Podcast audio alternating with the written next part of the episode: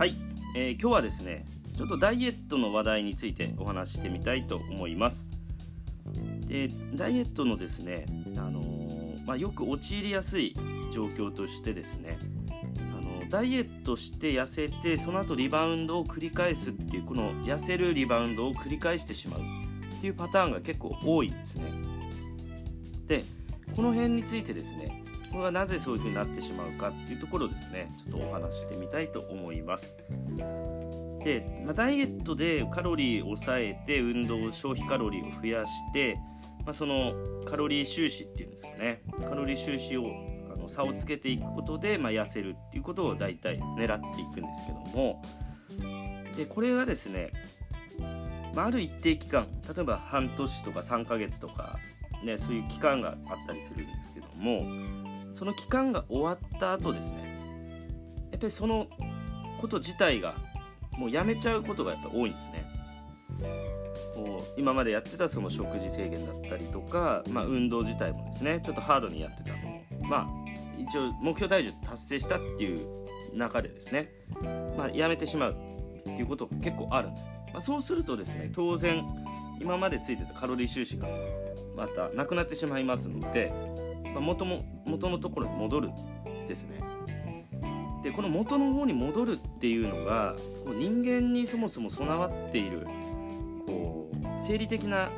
機能なんですね。こうホメオスタシスっていうんですけども、まあ、やはりですね僕らのその体温とかの調節とかですねこう数値が変動した時にこの元の状態に戻そう戻そう、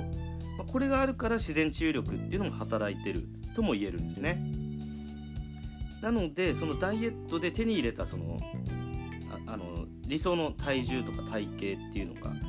ですねこう体の方ではこれがその何て言うんですかどっちを自分の基本基本というかどっちを自分の当たり前として認識してるかっていうことなんですよね。で戻ってしまうっていうことは体はおそらくその元の状態が、まあ、快適で心地いいものであるっていうふうに感じてるっていうことなんですね。なので、あのーその後戻って戻ってしまうんですね。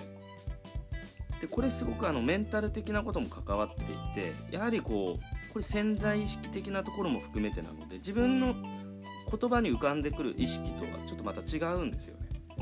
自分では例えば言葉ではこっちが理想ですっていうふうに言っていたとしても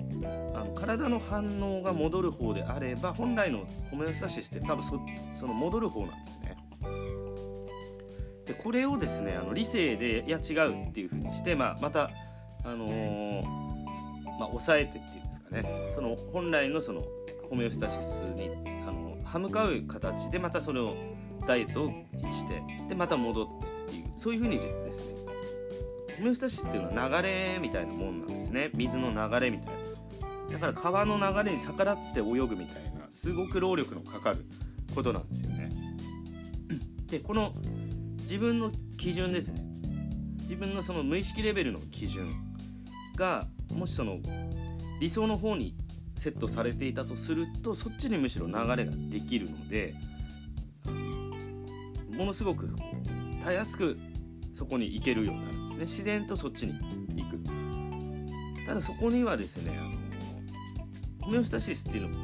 パチッと切り替わるっていうよりは徐々に徐々にじゃないとあの変化にあの順応できないですよね。ある程度の時間がかかるので、まあ、そういう意味でその短期的なものっていうのは非常に戻りやすいっていうことも言えますし結構こう厳しいものっていうのはこう異常事態っていうふうに体が認識しやすいんですね。なのでここのホメオスタシスの原理を理解することでどういうふうに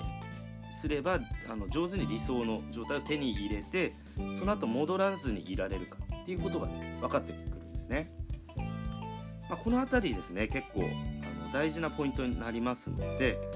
あの結構ねダイエットとリバウンド繰り返してしまってる方とかあのそういう方はですね是非この辺りのポイントを押さえてみていただければと思います、えー今日はこの辺で失礼します。最後まで聞いていただきましてありがとうございました。